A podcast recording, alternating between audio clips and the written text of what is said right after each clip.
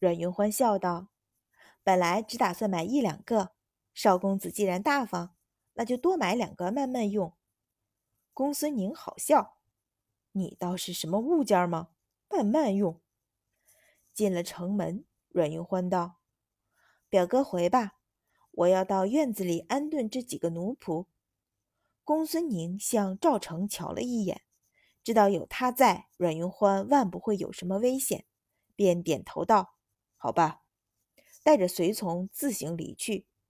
阮云欢吩咐马车径直拐往古井胡同，掀起车帘，向赵成问道：“怎么回事？”赵成策马随上，躬身回道：“我们的人还没有动手，平阳王府便出了事。”瞧起来像是旁人安排的。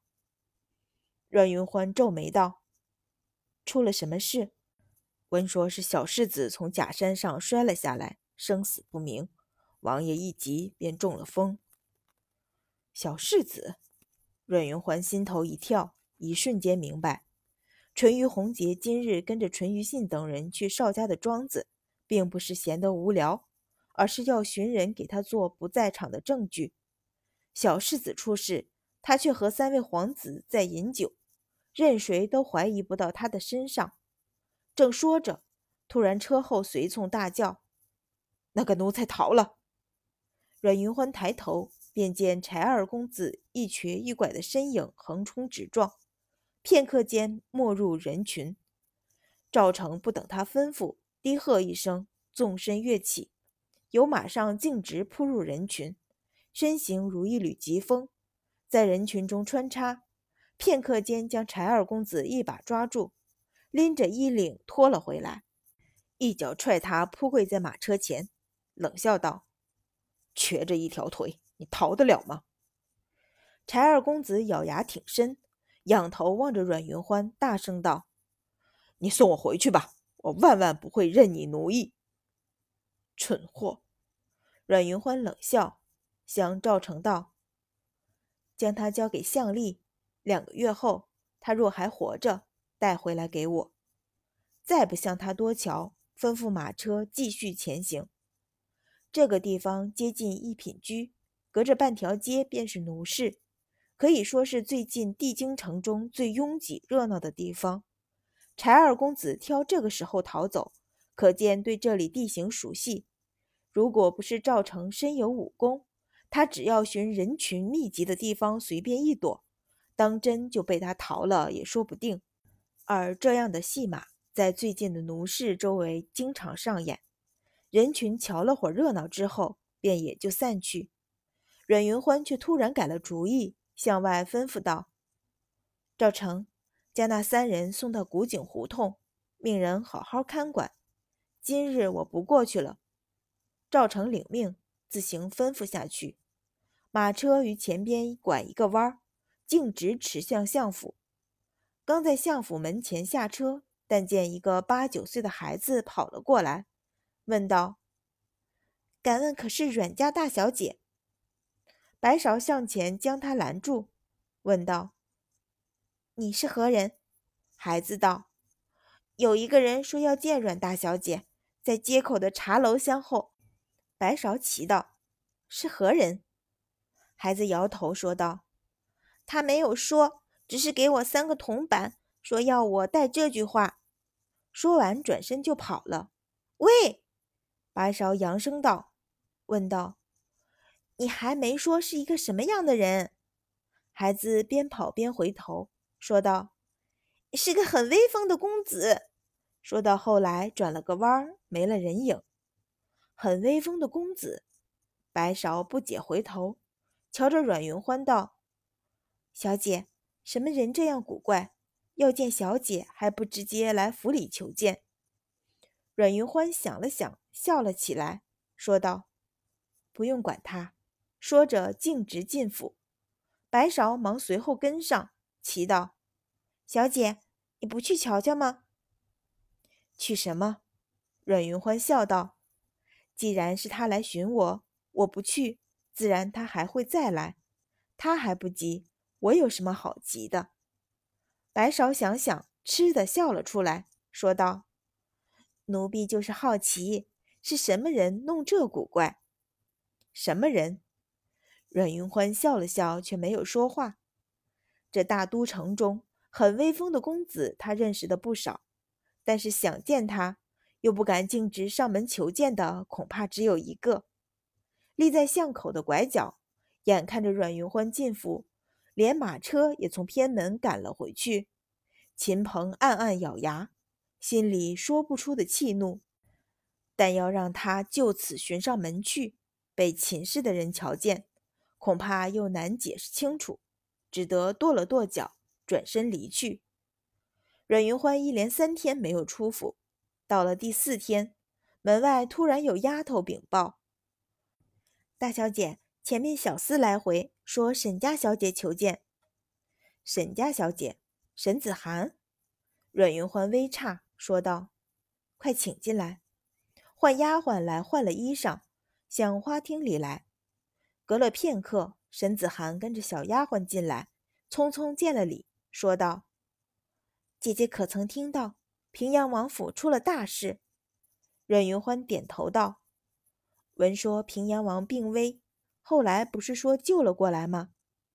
沈子涵摇了摇头。一屁股坐进椅子里，说道：“小世子死了。”阮云欢吃了一惊，问道：“几时的事儿？”沈子涵道：“一个时辰前，妹妹刚得了消息。”阮云欢顾不上管他脸色难看，心里却想：自己在平阳王府安插了人手，怎么小世子过世，自己没有得到消息，反而是沈子涵前来报讯？似乎是解答他的疑问，沈子涵落泪道：“我本来以为小世子生母虽然过世，终究他还有母族支撑，哪里知道，哪里知道。”脸色苍白，连连摇头，突然冲到阮云欢面前跪下，双手紧紧抓着他的手腕，连声道：“阮姐姐救我！阮姐姐救我！求你救救我！”小世子一去，淳于公子必然会使人找妹妹的麻烦。如今妹妹只能求姐姐救我。阮云欢一怔，电光火石间，瞬间明白，在太子府那日，本来是有人要谋害小世子，却被沈子涵看破。那时沈子涵虽然进京已有三年，但他商贾出身，却很难打入帝京的名媛圈子。不得已，只好插手管了这档闲事。而当时自己刚刚回到帝京，在秦氏和阮云乐的挑唆下，也受到排挤。于是沈子涵拉自己一起，一则给他做个见证，二则也拉一个同盟。旁人见一个千金小姐跳到水里救人，或者会觉得惊讶和好笑；可是，在小世子的母族，却会将他看作恩人。而小世子的生母，阮云欢脑中极力搜索，想出一些影像，似乎小世子的生母也是江淮人。江淮，潘家，对，那个几乎被人遗忘的世家，在两朝之前，潘家也是大业朝一个名门望族，显赫一时，较如今的邵家、公孙家还要兴盛。只是盛极而衰，在出了一位皇妃之后。潘家再无杰出的人才，也就渐渐没落。到了前朝，便退出帝京，回返老家江淮。而在七年前，平阳王继娶季氏，却挑中了潘家的女儿，潘家也因此有了重振的机会，便也开始陆续返回帝京。潘氏嫁进王府三年有孕，四年前产下小世子后雪崩而亡。从那之后。潘家唯一的指望就是这个未来会继承王位的小世子，自然会倾尽心力照顾。而同在江淮，沈家和潘家想来也是旧识。太子府一事，沈子涵对小世子又有救命之恩，潘家自然不会计较他是什么出身，对他自然百般感激。沈子涵就是借着这层关系，迅速在帝京名媛圈子里站住了脚。却也给自己埋下了隐患。淳于红杰一意除了小世子，自己谋夺世子之位，对沈子涵自然怀恨在心。如今小世子一死，潘家受到重创，未必还顾得上他。而以沈家的能力，自然不足以庇护。而那些所谓的名媛闺秀，又断断不会插手这种事。所以沈子涵想到向自己求救。小世子出事，以沈子涵和潘家的关系，自然会时时关注，所以才会第一时间得到小世子去世的消息。阮云欢一瞬间想通了其中的关节，想到上一世便是小世子夭折，淳于红杰袭了爵位，不由暗暗点头，问道：“我与淳于红杰并无交情，妹妹让我如何救你？不但没有交情，还有些局语吧？”沈子涵一滞，咬唇道：“姐姐与淳于红杰虽无交情，但是……”但是闻说靖安侯府与平阳王府是世交。若是若是哪位公子肯替妹妹说句话，淳于公子目的已经达到。瞧在靖安侯府的份上，或者便便会放妹妹一马。阮云欢定定向他注视，心里最后一丝疑惑也想得通透。淳于红杰是什么人？他觊觎王位，胸藏野心。或者旁人还瞧不出来，可眼前这位沈大小姐却一定已经知道了什么。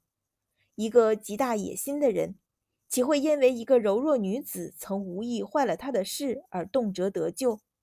唯一的解释就是沈子涵眼见失去了潘家这棵大树，便想借机和靖安侯府扯上什么关系。只要靖安侯府有人肯替他说话，再加上适当的运作。他便可冠上与靖安侯府有某种关系的标签。从此以后，在大都名媛贵妇的圈子里，还有谁敢小看？岂不是比靠上潘家还强得多？而他会来相求自己，自然是知道淳于红杰横刀夺爱，抢了五表哥公孙宁的爱侣。自己曾在他面前流露出对淳于红杰的不满，借着这层心理。就算是为了淳于红杰作对，或者也肯伸手帮他，好深的心计。阮云欢心里冷笑，脸上却露出些为难，说道：“我只能尽力一试，成与不成，却不敢保证。”沈子涵大喜，点头道：“只要姐姐肯替妹妹说话，妹妹便感激不尽。以公孙一家对阮云欢的疼爱，只要他肯说话。”岂有不成的道理？沈子涵离去不久，清平从陆太医处回来，一进门便向阮云欢笑道：“小姐，秦副都统请小姐太和居一见。”说着，将手里的帖子递了上去。阮云欢瞧了瞧他手里的帖子，笑道：“是他亲自给你的？”清平点头，笑道：“奴婢原不肯接，要他自个儿上门投帖。”难得秦副都统肯说好话，便勉为其难接了。白芍一旁叫道：“哎呦，我们清平姑娘当真为难的紧。”说的三人都笑了起来。他又问道：“小姐去不去？”“去。”阮云欢笑说道：“这段日子也够他受的，何况明日也该去瞧瞧那几个买来的奴才了。”不能为了躲着秦鹏，总不出府吧？